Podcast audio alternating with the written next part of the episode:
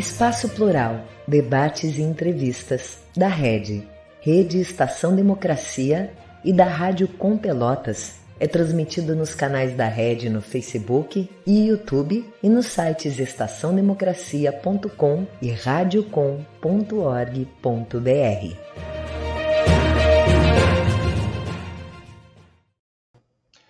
Muito boa tarde. Hoje nós vamos conversar aqui sobre o futuro das esquerdas no Rio Grande do Sul e no Brasil. Para tanto, estão conosco Cristóvão Buarque, economista, educador, professor universitário, ex-reitor da Universidade de Brasília e ex-ministro da Educação.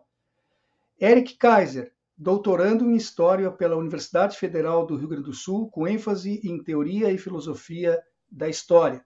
E Antônio Martins, jornalista e editor do site Outras Palavras, ele que é fundador da edição brasileira do jornal Le Monde Diplomatique e participante de outras iniciativas aí da mídia livre. Eu sou o jornalista Solon Saldanha, esse é o programa Espaço Plural, Debates e Entrevistas.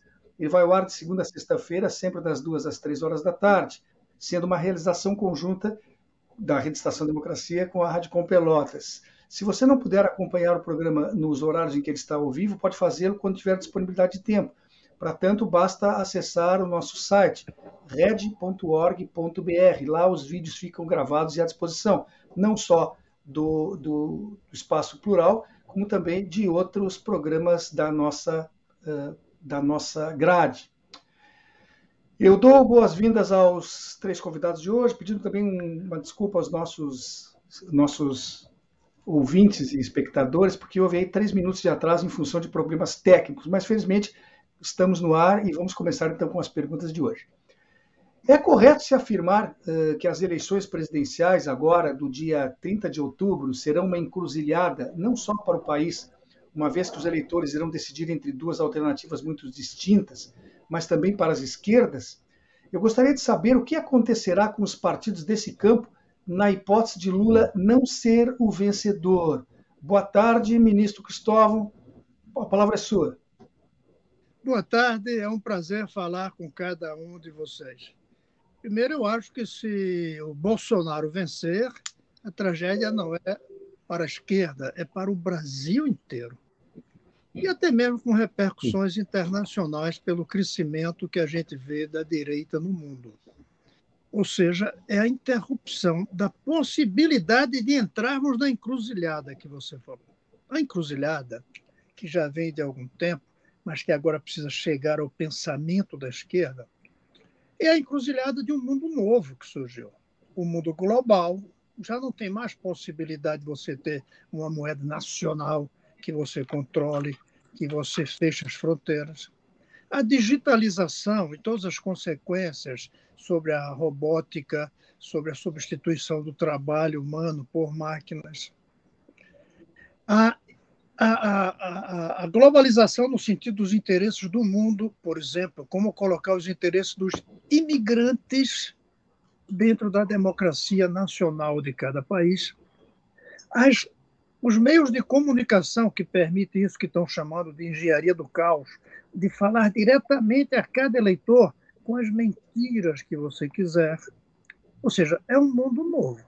E nós não nos preparamos não nos preparamos para esse mundo novo. Nós ainda estamos no final do século XIX ou durante o século XX, com a mesma concepção, por exemplo, de justiça social, com as mesmas classes que hoje já não são mais conforme onde se trabalha, mas onde se está no consumo, conforme a renda. Eu creio que nós vamos ter uma encruzilhada. Se o Lula ganhar, eu creio que esse debate vai ocorrer ao longo dos quatro anos dele até 2026. É aí que vai surgir proposta nova para a esquerda. Hoje, a nossa proposta é a democracia, como base necessária para fazer o debate ideológico, moral, moral, eleitoral que precisamos fazer. Antônio, e a sua posição sobre esse tema? O que acontecerá com os partidos do campo da esquerda se o Lula não for vencedor? No país, a gente já imagina o que vai haver, mas especificamente no aspecto político. Qual é a saída para a esquerda se não for vitoriosa agora, dia 30? Obrigado, Solon. É, é um prazer participar do debate com vocês. Eu queria expressar uma concordância e uma divergência com o professor Cristóvão Buarque, com quem eu tenho uma satisfação muito grande de estar nesse debate. A concordância é em relação ao primeiro ponto. Eu acho que eu vou até bater três vezes aqui, porque essa hipótese a gente devia esconjurar. A hipótese do, do Lula não ganhar e do, do o retrocesso brasileiro, o retrocesso internacional, dado o peso do Brasil e dado o que está acontecendo de crescimento da ultradireita em diversos países do mundo, diversas partes do mundo, em especial na América Latina, significa que a, a, a, reeleição do Bolsonaro vai ter consequências trágicas. Esperamos muito que não se dê e vamos lutar para isso. Eu concordo é, também que a esquerda tem que se repensar, e inclusive no caso de vitória do Lula, porque no caso de vitória do Lula, é, a situação vai ser extremamente difícil. O Lula vai assumir sob cerco institucional, sobre cerco do Congresso Nacional, com o, o, o, o, Senado podendo exercer pressão inédita sobre o Supremo Tribunal Federal e com os meios de comunicação como estão se demonstrando são contra o Bolsonaro, mas são a favor do ultraliberalismo, ou seja, é, são contra a criação de condições que melhorem a, a, a, vida das maiorias. Eu discordo do professor Cristóvão, porque eu acho que esse novo cenário que nós estamos vivendo tem muitas dificuldades, mas tem muitas possibilidades abertas. Primeiro, porque o capitalismo está numa crise profunda. Desde, a, desde 2018, ele não foi capaz de voltar a criar consensos. Um grupo pequeno de bilionários e grandes corporações continua enriquecendo, mas o sistema não é capaz, minimamente, de fazer o que fez depois da Segunda Guerra Mundial, de criar uma ordem que garanta mínimas condições de vida e que garanta estabilidade. É, em segundo lugar, eu acho que, que existe uma transformação é, no modo de produção das riquezas. A, a, produção de riquezas não é mais baseada na indústria, é baseada no conhecimento, não é mais baseada no material, é baseada no imaterial, mas isso abre para nós um conjunto de perspectivas de igualdade porque os bens imateriais, precisamente, eles podem ser reproduzidos, podem ser, ser reproduzidos indefinidamente, podem ser distribuídos indefinidamente. Eu acho que a agenda da esquerda não deu conta disso. E, e concordo nesse ponto com, com o professor Cristóvão, acabou a velha classe trabalhadora, mas surgiu um grande precariado e é preciso ter propostas de condições de vida dignas, condições materiais e morais, como o professor falou, dignas, e isso é possível por dois meios. Eu acho que um grande choque de serviços públicos em homenagem à, à educação, do qual o professor Cristóvão Buarque é, é tão defensor, os estados nacionais, principalmente aqueles como o Brasil, que não tem déficit internacional, têm condições de oferecer, por exemplo, de permitir que a melhor educação seja educação pública, que o SUS ofereça a melhor saúde para os brasileiros. Então, um choque de serviços públicos e um choque de transformação na infraestrutura. Os dois combinados podem resolver um dos principais problemas que nós temos, que a desocupação, o desperdício da força de trabalho dos brasileiros quando nós temos tantas tarefas para realizar. Eu acho que a esquerda está paralisada em relação a isso, porque ela se tornou também muito submissa ao modelo neoliberal, à forma neoliberal de enxergar a realidade e escrava da visão de que não há saída sem a disciplina fiscal dos mercados, sem os ajustes fiscais que marcaram, inclusive, os governos da esquerda. Então, eu acho que, que há uma necessidade de transformação muito grande, há necessidade de repensar é, as formas de produção de riquezas, os sujeitos sociais criados a partir dessas novas formas de produção de riquezas, mas eu não sou pessimista em relação a isso. Eu acho que existem experiências pelo mundo, inclusive, processos políticos, como a eleição de, a quase eleição de Jeremy Corbyn na Inglaterra, o ascenso do Bernie Sanders nos Estados Unidos, o ascenso do Jean-Luc Mélenchon agora na França, que mostram que há caminho para propor medidas muito transformadoras nessa nova situação. E a esquerda tem que acordar para isso. O Eric agora acho que está conosco, né? Definitivamente tinha acontecido uma, uma paralisação e uma queda. Uh, e quero te perguntar então, Eric, depois das últimas eleições, aquela de 18, está realimentando meu som aqui, preciso fechar os microfones, Babito. Uh, o Partido dos Trabalhadores parecia ter passado, Eric, por um processo irreversível de encolhimento, né? mas esse ano, no entanto, a expressiva votação alcançada por Lula e também por candidatos regionais indica o que tu, parece um renascimento. Quanto a isso, uh, o que, que, se pode dizer? Esse renascimento se deve mais ao nome do Lula ou também, em parte, pelo menos, a uma reorganização do partido, na tua opinião? Bom, boa tarde, Solon e demais debatedores, Antônio, Cristóvão e os espectadores. Ah, sem dúvida, a esquerda brasileira, tem, PT em particular, por um momento, um momento muito duro muito difícil nesses últimos anos, né? pelo menos desde de 2013, após a reeleição da Dilma, com o processo do golpe, prisão do Lula, eleição do, eleição do Bolsonaro, tudo isso uma, uma, uma dura bastante, dura bastante adversa para a esquerda no Brasil inteiro, né? E essa eleição a gente viu os eleitorais, eleitorais bastante expressivos, para, né? O PT cresceu na Câmara, elegeu, elegeu senadores, elegeu governadores, né? Mas a gente observa também que para além da, da, da própria figura que, que sem dúvida colaborou muito para para essa força, ele, força eleitoral do PT nas eleições, a própria esquerda, outros partidos de esquerda também cresceram, né? O PSOL teve um crescimento expressivo na Câmara, o próprio PCdoB, PCdoB enfim, conseguiu em Brasília, e, super, enfim, superando aí outros partidos mais tradicionais, aí, ou com mais poder econômico, como o caso do Partido Novo, né, que era um que cresceu nesta onda né, ultra neoliberal e fascistizante da conjuntura política brasileira e que, sem dúvida, a figura do Lula é importante, ajudou a, a catalisar né, este sentimento de, trans, de transformação, de busca por alternativas frente ao caos social que o Brasil enfrentou nesses últimos anos com o Bolsonaro na presidência, né?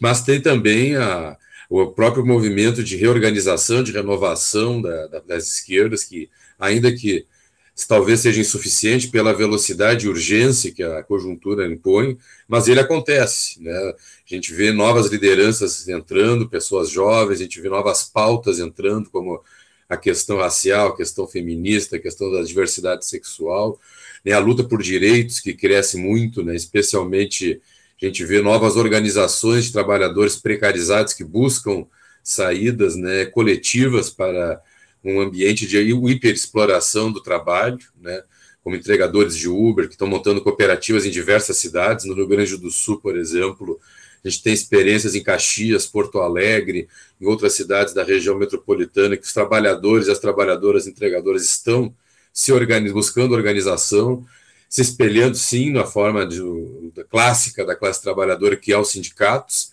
mas encontrando aí, dentro desta nova conjuntura desse, da exploração do capital, formas de se organizar. Sem dúvida, as últimas reformas trabalhistas causaram um profundo impacto nesse sentido aí da perda de direitos e da reconfiguração regressiva que o Brasil enfrenta, né?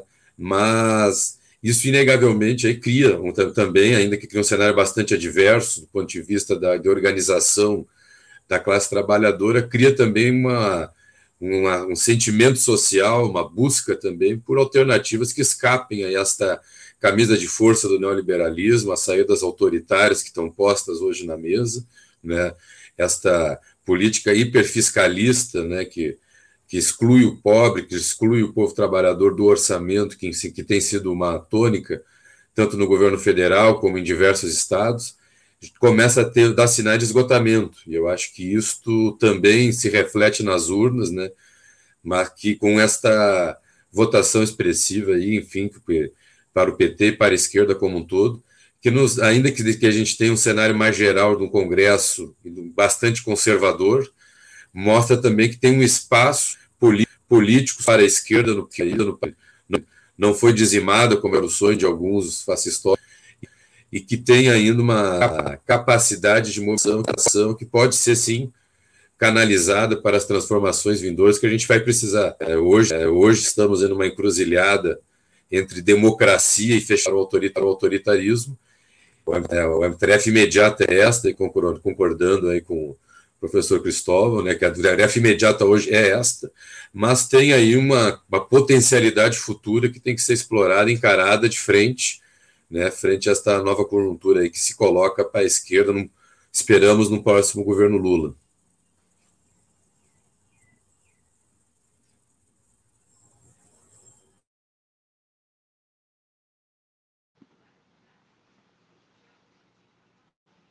Não estou ouvindo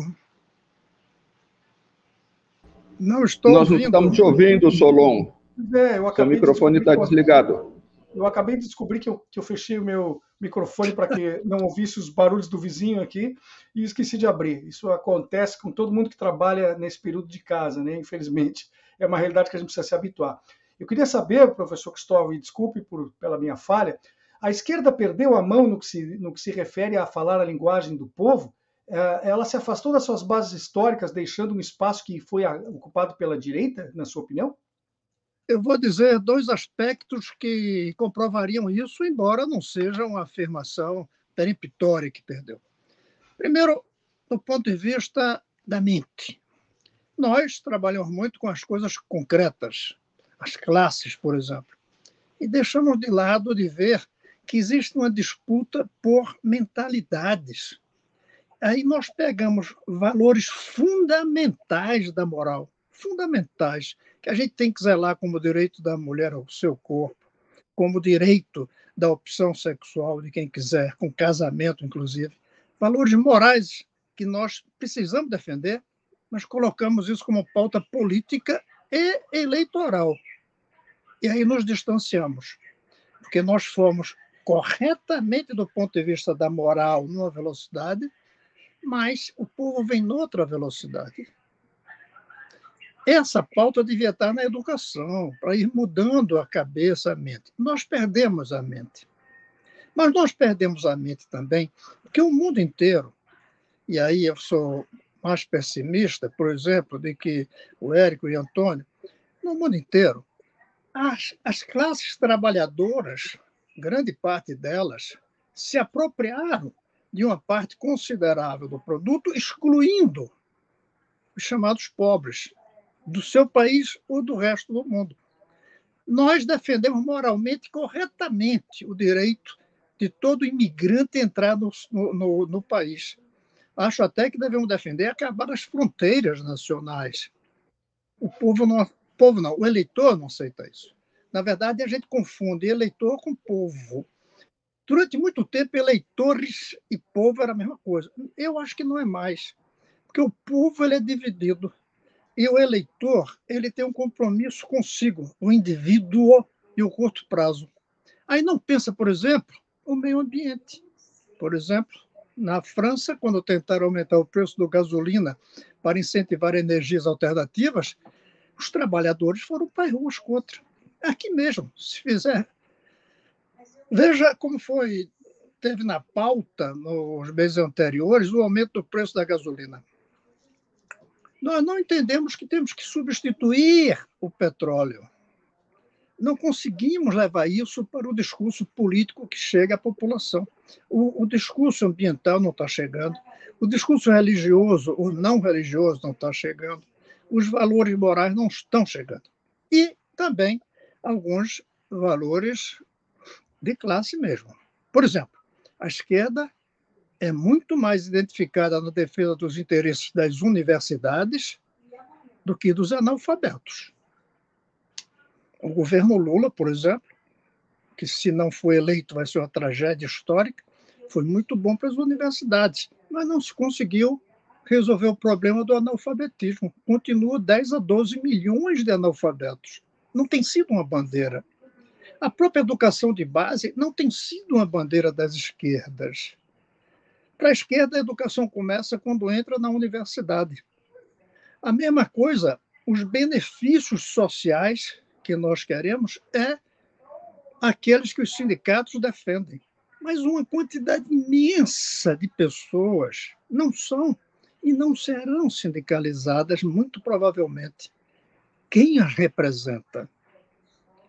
O, Correio Brasileiro de hoje, na primeira página, tem duas fotos, uma do Bolsonaro, outra do Lula. O Lula dizendo: nós precisamos resolver o problema da fome. Veja que discurso moral fundamental, que nos dá orgulho saber que tem o um candidato falando.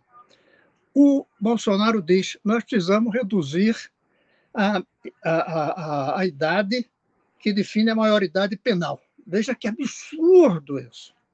Mas é bem provável que esse discurso dele toque mais no indivíduo eleitor. O do Lula é um discurso para solidariedade popular.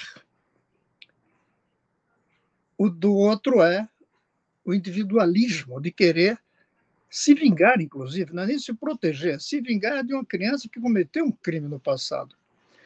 Nós não resolvemos ainda, a esquerda, como combinar isso, esse divórcio que surgiu entre povo e eleitores. Povo como entidade da coletividade com permanência histórica e eleitor como indivíduo prisioneiro do seu horizonte de interesses, que está preso ao curto prazo. O próprio conceito de democracia, a esquerda ainda não, não resolveu. Aqui está sendo fácil, quem tem de um lado o autoritarismo ou a democracia, aí fica fácil. Mas se a gente tivesse hoje democracia, não era tão fácil defender a, clareza da democracia para o mundo de hoje.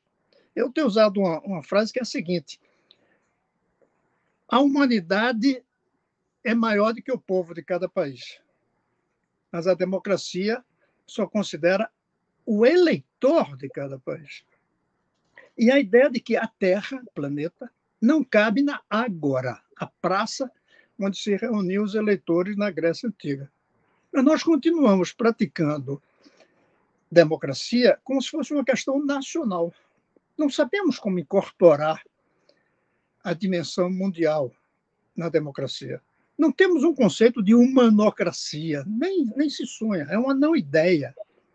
Então, nós fomos ficando para trás, a meu ver, os que def... eu vou chamar os que defendem utopias, para não chamar de esquerda, embora eu goste da palavra esquerda, mas os que sonham com utopia, que é o que caracteriza ser esquerda, nós não adaptamos os sonhos às curvas que a história deu nas últimas duas décadas e que romperam com o que a gente estava acostumado nos nossos pensamentos, nos nossos textos. Esse é o desafio. Precisamos que Lula vença para continuar esse debate entre nós e formularmos uma nova esquerda. Em vez de neoliberalismo, aposentar também ah, os pensamentos antigos que nós temos e trazer novos. Os princípios não. Os valores, esses continuam. Liberdade, igualdade. Mas como definir igualdade, como definir liberdade, já não é igual. Então, esse debate é fundamental. E eu não sinto muita vontade por esse debate, porque nós ficamos prisioneiros do eleitoralismo, do curto prazo, do imediatismo. Isso está nos atrapalhando muito. Antônio, ah, isso que havia, que foi colocado agora pelo professor Cristóvão a respeito, de certa forma, de que o individualismo né, pesa na hora da, do voto, porque o eleitor pensa muito em si e muito no curto prazo, e as ideias da esquerda têm sido mais sociais e no longo prazo. Você assina embaixo essa afirmação, concorda, discorda? O que você pode acrescentar sobre isso? Antônio, você está sem microfone agora repetiu o meu erro. Obrigado, Solo. Eu concordo é, em parte com o professor Cristóvão. Eu, eu identifico também ó, a emergência desse pensamento de curto prazo, desse pensamento individualista, a dissociação. Mas é, é, eu queria, antes de falar sobre a dissociação entre o povo, entre a população e o eleitorado, eu acho que a gente tem que encontrar causas. E, e o professor falou também em ressentimento, em vingança. Por que, que esses sentimentos surgem agora? Será que, subitamente, a nossa população se tornou mais conservadora? Eu acho que há elementos que dizem que não. É, o, o, o, surgimento da pauta anticolonial, da pauta antirracista, da pauta é, das divergências de gênero e sexuais, é, do antipatriarcalismo eh, apontam um certo avanço na nossa sociedade, não apontam um retrocesso. O que eu acho que houve é que, é, diante da transformação da sociedade, diante da transformação do próprio capitalismo, da transformação da produção de riquezas, a esquerda deixou de responder com pautas que resolvessem os problemas da coletividade. Eu vou dar alguns exemplos aqui. Mesmo nos governos de esquerda, não houve atenção, por exemplo, ao problema das nossas cidades segregadas. Não houve reforma agrária. É, não houve o, o investimento intenso na pauta ambiental. Não houve um processo de reindustrialização do Brasil é, houve uma série de déficits que eu acho que aí a gente começa a entender por que, que se dissolve a ideia do povo e, e, e emerge a ideia imediatista do eleitor. É porque o velho projeto de transformação da sociedade vai se corroendo. Concordo no, no, com o que o professor falou. Os princípios precisam ser mantidos, mas as formas de, de, de, de agir, os programas de transformação são diferentes. O mundo do trabalho não dá conta mais do conjunto da sociedade. A classe operária, a classe trabalhadora, de uma forma mais ampla, não tem mais a condição de ser universal como era. Isso significa que os nossos sonhos de transformação social, de igualdade, de superação do capitalismo têm que ser engavetados? Temos que enrolar a bandeira e botar no armário? Acho que não significa que temos que encontrar novas formas onde esses projetos se realizam. E eu acho que o comum é, um, é uma das bandeiras, é uma das, uma das formas de realizar esse projeto. Nós não podemos fazer o igualamento, a, a redução da desigualdade por meio da luta salarial, mas nós podemos fazer a redução da, da desigualdade com a desmercantilização, a desmercantilização de coisas como a saúde, a educação, o transporte, a moradia, que podem se tornar direitos assegurados pelo público, assegurados em última instância pelo Estado. Eu acho que há um, um, um enorme é, edifício a ser construído aí e que ele pode representar a volta de uma esperança coletiva, a volta de um horizonte político, a volta de um horizonte utópico, para usar a palavra do, do, do, professor Cristóvão Buarque. Acho que nós estamos sem horizonte utópico, porque o velho horizonte utópico de 30, 40 anos atrás ficou para trás, e nós não fomos capazes ainda de construir um outro. Agora, é, é por isso é, as pessoas descreem da democracia e as pessoas é, adotam uma parte do eleitorado, uma parte se desmobiliza, uma parte adota uma posição de ressentimento, de vingança. Então, se só existe bem-estar social para alguns, é melhor que, ha, que não haja para ninguém. Se só existe democracia para alguns, é melhor que não haja para ninguém.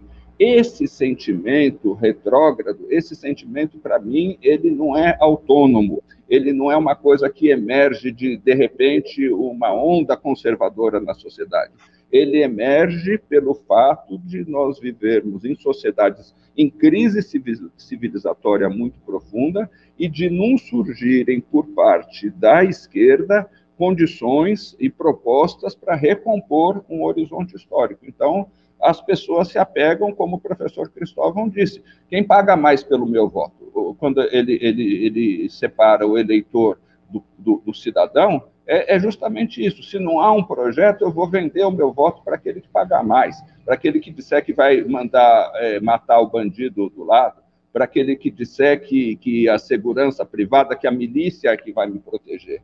Então, eu acho que o surgimento desses fenômenos está diretamente relacionado à, à, ausência nossa em reformular um projeto de transformação, um projeto pós-capitalista, que nós chamamos aqui no site outras palavras. Eu acho que o, o, o nosso esforço, portanto, não deve ser em responder, o nosso, todos os esforços são necessários, mas o nosso esforço central não deve ser em, em, em responder o aparente retrocesso moral da sociedade, mas deve ser em construir uma pauta de transformações. E eu acho que essa pauta é tanto estratégica como ela tem é, é, é, desdobramentos imediatos. O Lula precisaria dizer que no governo dele não haverá pessoas obrigadas a dormir nas ruas não haverá fome. Isso é perfeitamente possível realizar. É, é, é, não haverá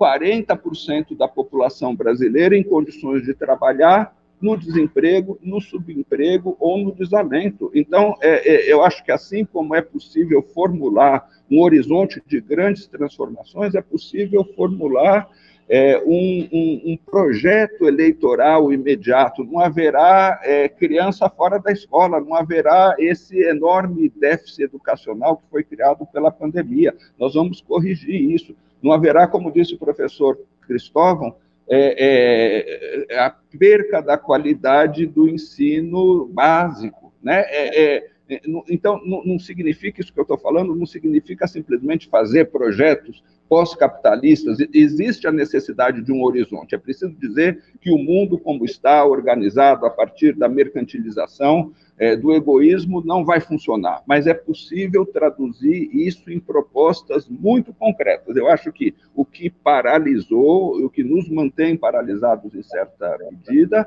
é a submissão à ideia de que o Estado não é capaz, que o mercado é capaz de resolver e que os estados e as sociedades têm que se submeter à disciplina fiscal imposta pelos mercados. Eu espero.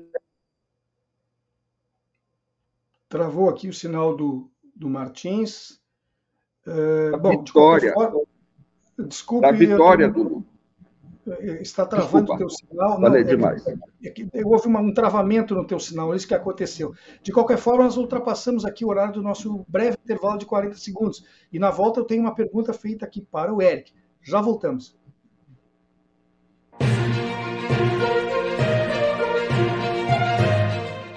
Espaço Plural. Debates e entrevistas da Rede, Rede Estação Democracia e da Rádio Com Pelotas conta com apoio da ADURG Sindical, Sindicato Intermunicipal dos Professores de Instituições Federais de Ensino Superior do Rio Grande do Sul, CUT-RS, Central Única dos Trabalhadores do Rio Grande do Sul, e da Cressol, Cooperativa de Crédito. A Rede Estação Democracia é a voz do Comitê em Defesa da Democracia e do Estado Democrático de Direito. Voltamos com o programa Espaço Plural Debates e Entrevistas. Ele é uma realização conjunta da Rede Estação Democracia com a Rádio Com Pelotas. E nós contamos também com 23 emissoras de rádio web TVs, que são nossas parceiras e retransmitem o programa. Se você não pode acompanhá-lo ao vivo entre duas e três da tarde de segunda a sexta-feira, pode fazer isso no momento que tiver disponibilidade de tempo, bastante para tanto acessar o site da Rede, red.org.br. Lá permanecem todos os vídeos gravados à sua disposição. Hoje nós estamos aqui conversando sobre o futuro das esquerdas no Rio Grande do Sul e no Brasil. Estão conosco Cristóvão Buarque, economista, educador, professor universitário, ex-reitor da Universidade de Brasília e também ex-ministro da Educação. Eric Kaiser, doutorando em História pela Universidade Federal do Rio Grande do Sul, com ênfase em Teoria e Filosofia da História. E ainda Antônio Martins, jornalista e editor do site Outras Palavras. Ele que é fundador da edição brasileira do jornal Le Monde Diplomatique e participante de outras iniciativas da mídia livre. Eric, me diz uma coisa, você que, afinal de contas, é um estudioso na questão histórica. Até algum tempo atrás, quando se via notícias na televisão a respeito da dominação da política nos países do Oriente Médio pela religião, isso soava muito estranho para a gente, né? para nós brasileiros. Mas não é que nós estamos vivendo agora um processo semelhante a esse? Os pentecostais daqui não estão sendo os xiitas de lá, Eric? Eric? Eu, eu não ouço o Eric. Eu, eu, eu não sei se é só comigo, mas eu não ouço o Eric. Eu acho que o microfone dele pode ter desplugado. Vamos ver se uma nova tentativa. Eric, vamos ver se você me ouve agora, se você consegue falar agora. Não. Acredito que alguma coisa desplugou aí o seu. Se você está sem. O, o, o som não sai do seu microfone chegando até a gente. Uh, seria importante, então, sair e entrar novamente, Eric. Tá? Faça esse favor e eu encaminho aqui uma outra pergunta enquanto lhe aguardamos. Tem dias que as coisas são mais conturbadas, nosso pessoal tem que entender que isso foge à nossa alçada, à nossa possibilidade de controle. Professor Cristóvão, se Bolsonaro se mantiver à frente do executivo, uma vez que ampliou a participação conservadora no Congresso e, e a gente sabe que ele tem planos de instrumentalizar de vez o, o Judiciário, inclusive alterando a composição do Supremo Tribunal Federal, isso, o conjunto dessas três situações, no Executivo, no Legislativo e no Judiciário, pode estar significando, se vier a acontecer, a cristalização da extrema-direita no poder, professor? Sem dúvida alguma. Cristalização, não sabemos por quanto tempo e com uma consciência, uma mente que ele está conseguindo passar. Mas lembre-se que o Antônio falou um tempo atrás, logo na sua primeira fala, de que a gente nem devia estar discutindo essa hipótese do Bolsonaro ganhar até porque o Lula está na frente, embora tenhamos que estar atentos. Eu quero falar é de duas palavras que surgiram aqui. Uma, quando eu falei em sonhos utópicos, acho que é retomar sonhos utópicos adaptados à realidade deste momento histórico no mundo. Entender essa coisa dessa era antropoceno, entender essa questão dos limites da natureza, entender o apartheid que corta cada país do mundo, tanto Estados Unidos, França, Brasil, com proporções diferentes entre excluídos e incluídos. Essa é uma coisa, os sonhos utópicos. E a outra, quando ele falou em desmercantilização. Aí eu vou tentar juntar da saúde e educação, vou tentar juntar as duas. Primeiro, antes de juntar, dizer que, Antônio, eu discordo com a sua visão de que nós estamos já podendo dar um salto além do capitalismo no Brasil. A gente precisa sair da escravidão no Brasil. O Brasil ainda tem um escravismo que é o fato de que a escola é dividida entre escola senzala dos pobres e escola Casa Grande dos ricos. Durante 100 anos depois da abolição da escravatura, ficamos sem escola para os pobres a obrigatoriedade de matrícula é uma questão da Constituição de 1988. Mas aí, essa elite brasileira utilizou uma coisa. Tá bom, agora a gente tem que dar matrícula, mas mantém a desigualdade. Os pobres se matriculam, mas não frequentam, frequentam, mas não assistem, assistem, mas não permanecem, permanecem, mas não aprendem, aprendem, mas não aprendem o que é necessário para o mundo de hoje, como falar mais duas ou três línguas. Então, temos que sair dessa escravidão, desse resquício, essa última trincheira da escravidão, que é a escola desigual. E aí entra a sua fala de desmercantilização. Quando você falou que a gente tem que lutar para que haja escola pública tão boa quanto a privada. Eu acho isso pouco, Antônio. Eu acho que a gente tem que lutar para que toda escola nesse país, todo o sistema educacional de base, seja público. Embora a gente pode discutir a possibilidade de ser público sem ser estatal em algumas escolas, mas dentro de um sistema público. Como a gente faz com o transporte urbano? As empresas são privadas, mas o sistema é público. O dono da empresa de ônibus não escolhe o caminho, não escolhe a idade do ônibus, nem a qualidade do ônibus, nem diz qual é a tarifa que é paga. Então, eu acho que um sonho utópico dentro dessa visão do vetor educacional para o progresso, dentro dessa ideia de ganhar mentalidade, seria sim uma bandeira de que toda escola será pública dentro de um prazo claro, razoável. Tem que ser, no mínimo, 15, 20 anos, se a gente for implantando isso por cidade. E eu acho que tem que ser com a União fazendo isso, o governo federal, o Brasil fazendo isso, ir adotando as crianças e as escolas. Isso também poderia se imaginar na saúde. O Canadá é um país capitalista, não tem saúde privada. Por que a gente tem saúde privada? É radical, mas é possível. Não é irresponsável se você disser que em tantas décadas não vai ser rápido, aí deixou de ser irresponsável.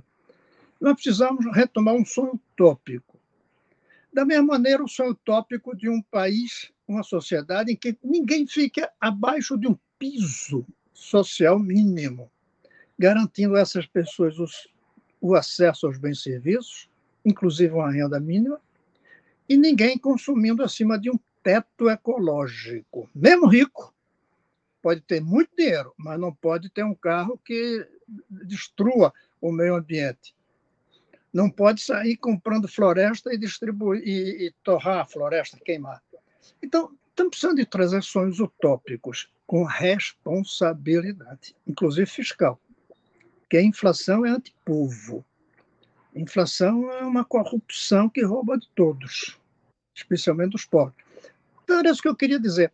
Vamos retomar sonhos utópicos no governo Lula, mas não para o Lula implantar, que ele não vai ter essa força, e tudo é uma estratégia de médio e longo prazo. Não vai ser rápido, mas tem que começar um momento. A gente pode levar para o Lula começar certas coisas dessas, dentro de uma estratégia responsável. Sonhos utópicos contemporâneos. Não pode ser mais os sonhos utópicos do século XIX, nem mesmo da primeira metade do século XX.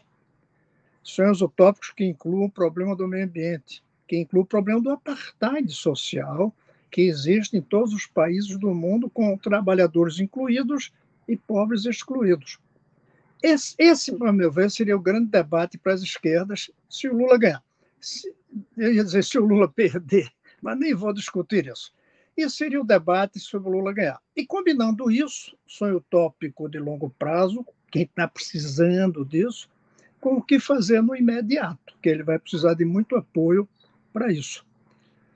Debates como esse e veículos como o Le Monde Diplomatique brasileiro são fundamentais. São fundamentais porque a maioria perdeu essa dimensão da utopia, essa dimensão do utópico, essa dimensão dos sonhos. É, nós caímos no discurso de ganhar a eleição. Eu hoje estava conversando com um amigo e disse: eu tenho duas dívidas. Uma com os que me elegeram para ser senador, e outra dívida com os que me derrotaram e me permitiram voltar a ser apenas um professor escritor. Esse é um debate que a gente tem que fazer sem ficar prisioneiro de ganhar ou perder a eleição. E, no dia a dia, ajudar quem ganhou a eleição a governar. Eric, você me ouve agora? Acho que eu ouvia antes, mas se você falar, quero ver se nós lhe ouvimos. Eric? Eric? Oi, pessoal. Está ouvindo agora? Está de volta, Eric. Então eu vou te repetir rapidamente a parte final da pergunta, pelo menos. Os pentecostais daqui do Brasil hoje são os xiitas, que a gente se admirava da sua existência lá no Oriente Médio pouco tempo atrás? Por favor. Por favor. Né, então, eu acho que o, o, os episódios de interreligiosa religiosa que a gente tem nada nesse último período na, na, campanha lá, realmente nos choca a, a sermos em aparência. Não tem um paralelo recente na história política brasileira. Ontem mesmo voltou a se repetir no Paraná, né, com uma missa foi invadida por uma turba de bolsonaristas contra um padre que, tinha se posicionado. Então tem aí uma uma radicalização, uma instrumentalização da fé pela política, né, com o objetivo de ódio, que é inédita e bastante perigosa para o Brasil. Né. Eu acho que a comparação com o Oriente Médio, eu acho que não é o melhor para nós adotar aqui, eles têm umas suas peculiaridades históricas, enfim. Eu acho que o caso aqui, é, o paralelo brasileiro, é, é, muito mais aplicável, talvez, com a forma que é da extrema-direita norte-americana, né, que a gente pegar paralelos, inclusive, até mesmo com grupos como a Ku Klux Klan e, outras organizações racistas norte-americanas que começam a ter um grau de conexão e de audiência no Brasil que é assustador. Né? A gente tem que repudiar isso de todas as formas, tem que estar buscando aí uma, uma resistência ativa, não apenas no sentido da defesa da democracia, mas também da defesa do caráter laico do Estado, do caráter da defesa da tolerância religiosa. Né? Os povos de matriz africana também são vítimas dessa perseguição por turbas e turbas intolerantes, igrejas pentecostais, pentecostais muitas vezes, muitas vezes atuam, né? como verdadeiros mercados, como empresas, empresas com apenas, apenas o lucro, uma instrumentalização, instrumentalização política, como alguns pastores aí em sua conexão direta com o presidente, né, viajando com dinheiro público, em viagens de o presidente sabe, o presidente sabe-se lá para quê, né, né, e que bom isso, a gente fraquece, fraquece né, empobrece o debate público, segundo eleições, a gente tem testemunhado aí uma série de pastores distribuindo apócrifos, apócrifos jornais de igreja, oficiais de alguma dessas religiões, ataca, atacando unicamente um dos candidatos, né? É uma guja que, que infelizmente, proporções, já está tomando proporções maiores do que né? né? E que, para além de ganhar a eleição, é um desafio de reconstruir a política, a política do país, né? A defesa, defesa da democracia não basta por evitar, evitar que, o, que, o, que um candidato ditador vença a eleição, né? que impõe aí uma série de medidas autoritárias, repetindo, tiro, como no referi na Hungria, na Polônia, de fechamento pelo, pelo voto da, da, da, do, sistema, do sistema democrático, né? e, e nesse cenário global, que a crises das, das democracias, né? Né? Nós, da esquerda brasileira, tem um desafio que não apenas, apenas ficar numa lógica né, de defesa da democracia, democracia liberal, que isso nos coloca numa posição frágil, porque a gente sabe as insuficiências e dos limites desse mesmo sistema político, político mas também, mas também o desafio de enfrentar, enfrentar essas saídas autoritárias que estão colocadas e que têm vencido em muitos países. Agora a Itália recentemente elegeu um governo de direita, direita que vai colocar a própria União Europeia tendo a Itália com governo e com ligações com o clássico, clássico. Então nós teremos aqui um desafio concordando com tanto com algumas uma das provocações e desafios lançados pelo Tony Martins, pelo professor Gustavo Boa, reinventar a própria imaginação política, nosso período, repensar o, o nosso agir político e disputar essa, essa imaginação, esse caldo de cultura e a liberar esse caldo de autoria não passa, não passa apenas por uma defesa da, da institucionalidade posta, mas avançar em, uma, em uma, um aprofundamento democrático de outra qualidade. E a gente, às vezes, às vezes, tivemos no Brasil experiências locais, mas que o, a cultura autoritária do nosso país cresceu de forma muitas pouco, atacada pela esquerda quando esteve no poder, né, quando esteve no governo, e que agora, essa experiência dos últimos, coloca essa lição, lição né, que além de, além de ganhar o governo, de, de, é necessário uma reforma das instituições, de incluir, incluir o povo, ter uma, ter uma participação ativa, ativa reintroduzir a própria noção, a noção de cidade-povo, né, questão do, questão do individualismo exacerbado, como já foi colocado aqui, que se manifesta no voto, do, apenas, do, do indivíduo, do indivíduo não é através do interesse da coletividade, da sua rua, do seu bairro, da sua cidade, estado ou país. Então, são algumas da, dos desafios que eu acho que a esquerda vai ter para o próximo período aí, que, que, que, que é incontornável. Se não encarar esse desafio, a gente vai ameaça, ameaça do autoritarismo, da fascistização, da, da, da, da intolerância religiosa invadindo a política, continuando aí nos ameaçando nos próximos períodos. Bom, nosso pessoal aqui que está nos acompanhando deve ter percebido que o som do Eric não foi um dos melhores, que ele continuou sendo atingido por um problema de eco e, e algumas estáticas. Mesmo assim, não foi interrompido porque o pensamento dele ficou claro, apesar das dificuldades eh, inerentes aí da, da questão técnica. Eh, considerando que nós já somos um dos estados mais conservadores do país, né, o Rio Grande do Sul, o professor Cristóvão está lá em Brasília, mas ele certamente conhece a nossa realidade local aqui. Especulando-se que a, o que apontaram as urnas no primeiro turno se repita agora, com Lula confirmando para presidente, Onyx confirmando para governador. Como vocês entendem que se dará essa relação? E não será o Rio Grande do Sul, com isso, transformado num reduto importante da extrema-direita? Quer dizer, os bolsonaristas que saem de Brasília e de outros estados terminam escoando aqui para o Sul. Nós corremos esse risco, na sua opinião, professor? Solon, quem é do Distrito Federal que elegeu Damares Alves senadora não pode não pode falar de nenhum outro estado pelo seu conservadorismo. Nós elegemos a Damares senadora e a segunda, bem melhor, verdade, mas uma mulher muito conservadora também.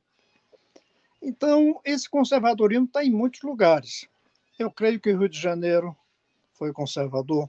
O Espírito Santo elegeu senador muito conservador. O que surpreende a todos nós, sobretudo a minha geração, que era brisolista, ou é ainda como eu, é, é que o Rio Grande do Sul é um farol para nós. Eu, como pernambucano, aliás, Brizola e Arraes são os meus dois primeiros votos lá no passado, um para presidente e outro para governador. É, o Rio Grande do Sul era um farol para todos nós, de resistência, de luta.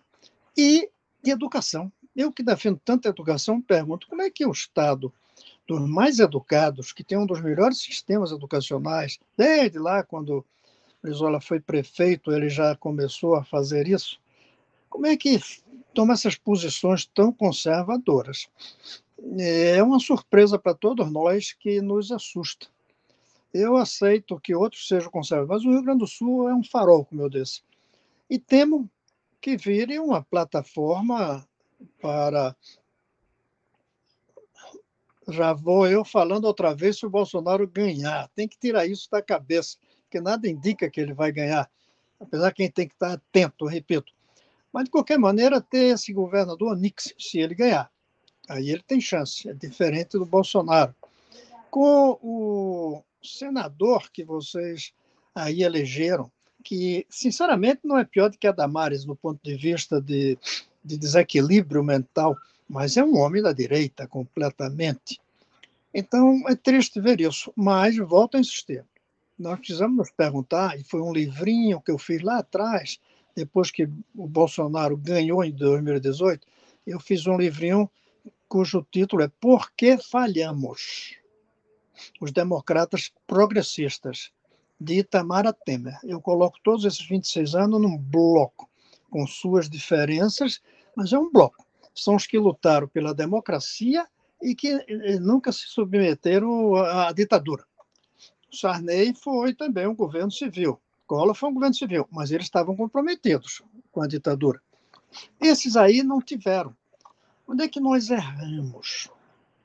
Eu listei 24 erros. Um dos 24 erros foi não termos sabido combinar bem a pauta moral progressista, correta nossa, com a pauta política que nós oferecemos aos eleitores. E demos de bandeja, praticamente, um discurso reacionário se contrapondo ao nosso discurso progressista na moralidade. Como também um dos outros erros foi termos dado de bandeja para eles os símbolos pátrios, como se nós também não tivéssemos respeito pela bandeira, pelo hino, por essas coisas. Nós cometemos erros. E esses erros continuam aí acompanhando a gente, e é isso que elegeu essa turma lá no Rio Grande do Sul. Vai ser uma base de apoio para se o Bolsonaro ganhasse, e vai ser uma base de oposição ao governo Lula. Vocês vão ter que trabalhar muito aí inclusive pensando em 2026 para esse pessoal não continuar. Antônio, o farol aqui está apagado? Que é? O professor Cristóvão disse que o Rio Grande do Sul era um farol. É. Nós aqui no Sul só estamos vendo e com inveja um pouco de luz lá no Nordeste, aliás, muita luz, né? não só um pouco. Fale, Antônio.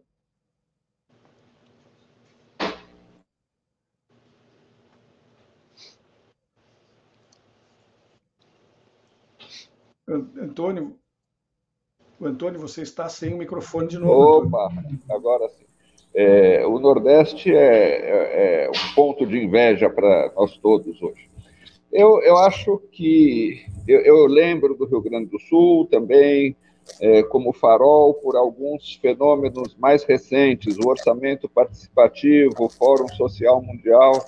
Em algum lugar do Rio Grande do Sul, da alma gaúcha, está guardada ainda essa semente de transformação. Se você for ver, a, a, quer dizer, olhando aqui de São Paulo, é, a eleição foi menos ruim do que outras anteriores. O candidato da esquerda quase chegou ao segundo turno Talvez a Manuela, com certeza, tivesse chegado. Olívio Dutra, por pouco, não se elegeu. É, então, eu acho que, que, que, há sinais, talvez, de um início de recuperação, mas eu queria aproveitar, imagino que seja a última fala, para concordar agora com o senador Cristóvão Buarque. Eu acho que a gente tem que fazer planos para o governo Lula. E eu concordo com ele que esses planos têm que ser de utopia e de novas utopias. E tem que ser planos, não precisam ser planos para realização imediata. Eu cito alguns que ele já citou, e eu tinha falado também, a educação de melhor qualidade, a educação pública de excelência para todos, o SUS como um serviço que, além de atender todos os brasileiros, não tenha os vazios assistenciais de hoje, mas nós temos que reindustrializar o Brasil a partir da, da, do atendimento a necessidades sociais. Nós temos que construir uma grande indústria de remédios e de equipamentos hospitalares, por exemplo. Nós temos todas as condições de fazer isso, justamente porque nós temos o SUS. Nós temos condições de construir e nós temos obrigação de construir, como disse o professor, num prazo de 10, de 15 ou de 20 anos, sistemas de transporte dignos em todo o país, para que o cidadão da periferia, que é a senzela atual, não seja obrigado a passar três horas ou quatro horas para ir e para voltar do trabalho todos os dias. Isso é uma obrigação que nós temos. Nós temos obrigação de fazer a transformação urbanística das periferias, onde as pessoas não têm ruas é, asfaltadas, não tem calçamento, não tem árvores, não tem segurança, por exemplo. Nós temos que fazer a transição para as energias limpas, tudo isso vai exigir enormes investimentos. Eu acho que é uma agenda para o governo Lula, com responsabilidade fiscal, Cristóvão, mas a responsabilidade fiscal tem que levar em conta que nós estamos há 40 anos transferindo uma, um volume imenso de recursos para o, o 0,1% dos brasileiros, que são os grandes credores da dívida pública. Nós precisamos ter a responsabilidade fiscal de não deixar 40 milhões de brasileiros sem trabalho, de não deixar as pessoas sem educação. Então, o Estado vai ter que gastar e vai ter que gastar não mais é, para atender os interesses é, do, do, do, dos rentistas, mas para atender os interesses das maiorias. E isso pode não ser inflacionário. Se, se você somar a, a, as necessidades que o país tem na saúde, na educação, no saneamento, nos transportes, na, na transformação energética, com os milhões de brasileiros que estão desocupados, estão desalentados ou que estão subocupados. E se você tiver recursos públicos para oferecer. É outra bandeira de uma nova utopia. É o emprego garantido e digno e com direitos para quem quiser trabalhar na reconstrução nacional. Nós vivemos muitos anos de retrocesso já nos direitos de trabalho e temos que reverter isso. Então, é, é, é, eu acho que, que, o nosso grande desafio, e que o, o desafio proposto por esse programa, é, qual, qual, o futuro da esquerda? Ele não, nós não precisamos ser derrotados para enfrentar esse desafio. Nós vamos enfrentar esse desafio na melhor hipótese, que é a hipótese do Lula. O Lula vai fazer um governo cercado pelas instituições conservadoras, um governo em que o Senado vai ameaçar a todo momento empichar os ministros do Supremo Tribunal Federal. Para esse governo dar certo, ele precisará ser um governo de mobilização social permanente para enfrentar esse conservadorismo do neofascismo. E para ser um, movimento, um, um governo de mobilização popular permanente, ele vai ter que criar esperanças de transformação para os cidadãos e para os eleitores brasileiros. Eu posso dar uma, eu posso fazer uma pequena, um pequeno comentário? Pois não, professor, pode falar. Simplesmente para dizer que estou de acordo que o Estado tem que gastar mais, Antônio, tirando dos ricos, em vez da tradição da direita brasileira, que é imprimir moeda ou pegar empréstimo que depois o povo tem que pagar. Então, tem que ter responsabilidade fiscal, gastando mais e tirando do rico. É aí que vai ter o equilíbrio fiscal justo, em vez de um desequilíbrio fiscal que é injusto, ou de um conservadorismo fiscal injusto também, se deixar o povo sem os serviços que precisa.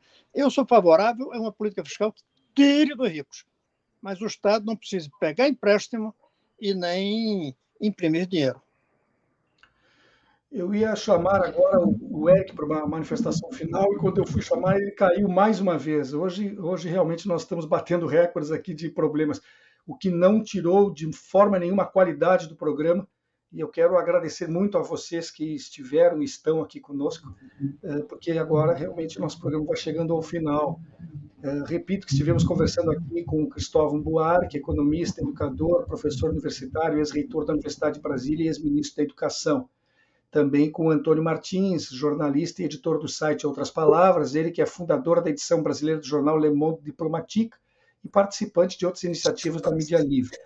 O terceiro participante do debate de hoje, ó, que acabou de voltar, o Eric eh, voltou, mas está com a imagem congelada, Eric Kaiser, doutorando em História pela Universidade Federal do Rio Grande do Sul, com ênfase em Teoria e Filosofia da História. Peço desculpas a, aos convidados e também ao nosso público pela enormidade das, das questões técnicas mal resolvidas no dia de hoje. Mas acreditem, nenhuma delas foi nossa responsabilidade. Quem depende das redes sociais está sempre sujeito a isso. Agradeço outra vez, nosso muito obrigado pela presença de vocês três. E antes do encerramento, eu quero deixar aqui o convite para que a nossa audiência acompanhe logo mais às 18 horas o debate de conjuntura política aqui na rede. Os cientistas políticos Paulo Pérez, Carlos Borenstein e Benedito Tadeu César vão estar discutindo as eleições no Rio Grande do Sul. O programa de hoje, como eu disse, já se esgotou o tempo. Eu quero agradecer a quem esteve conosco também na audiência, desejando a todas e todos um excelente final de semana e garantindo a vocês que na próxima segunda-feira, às 14 horas, nós estaremos de volta. Até lá!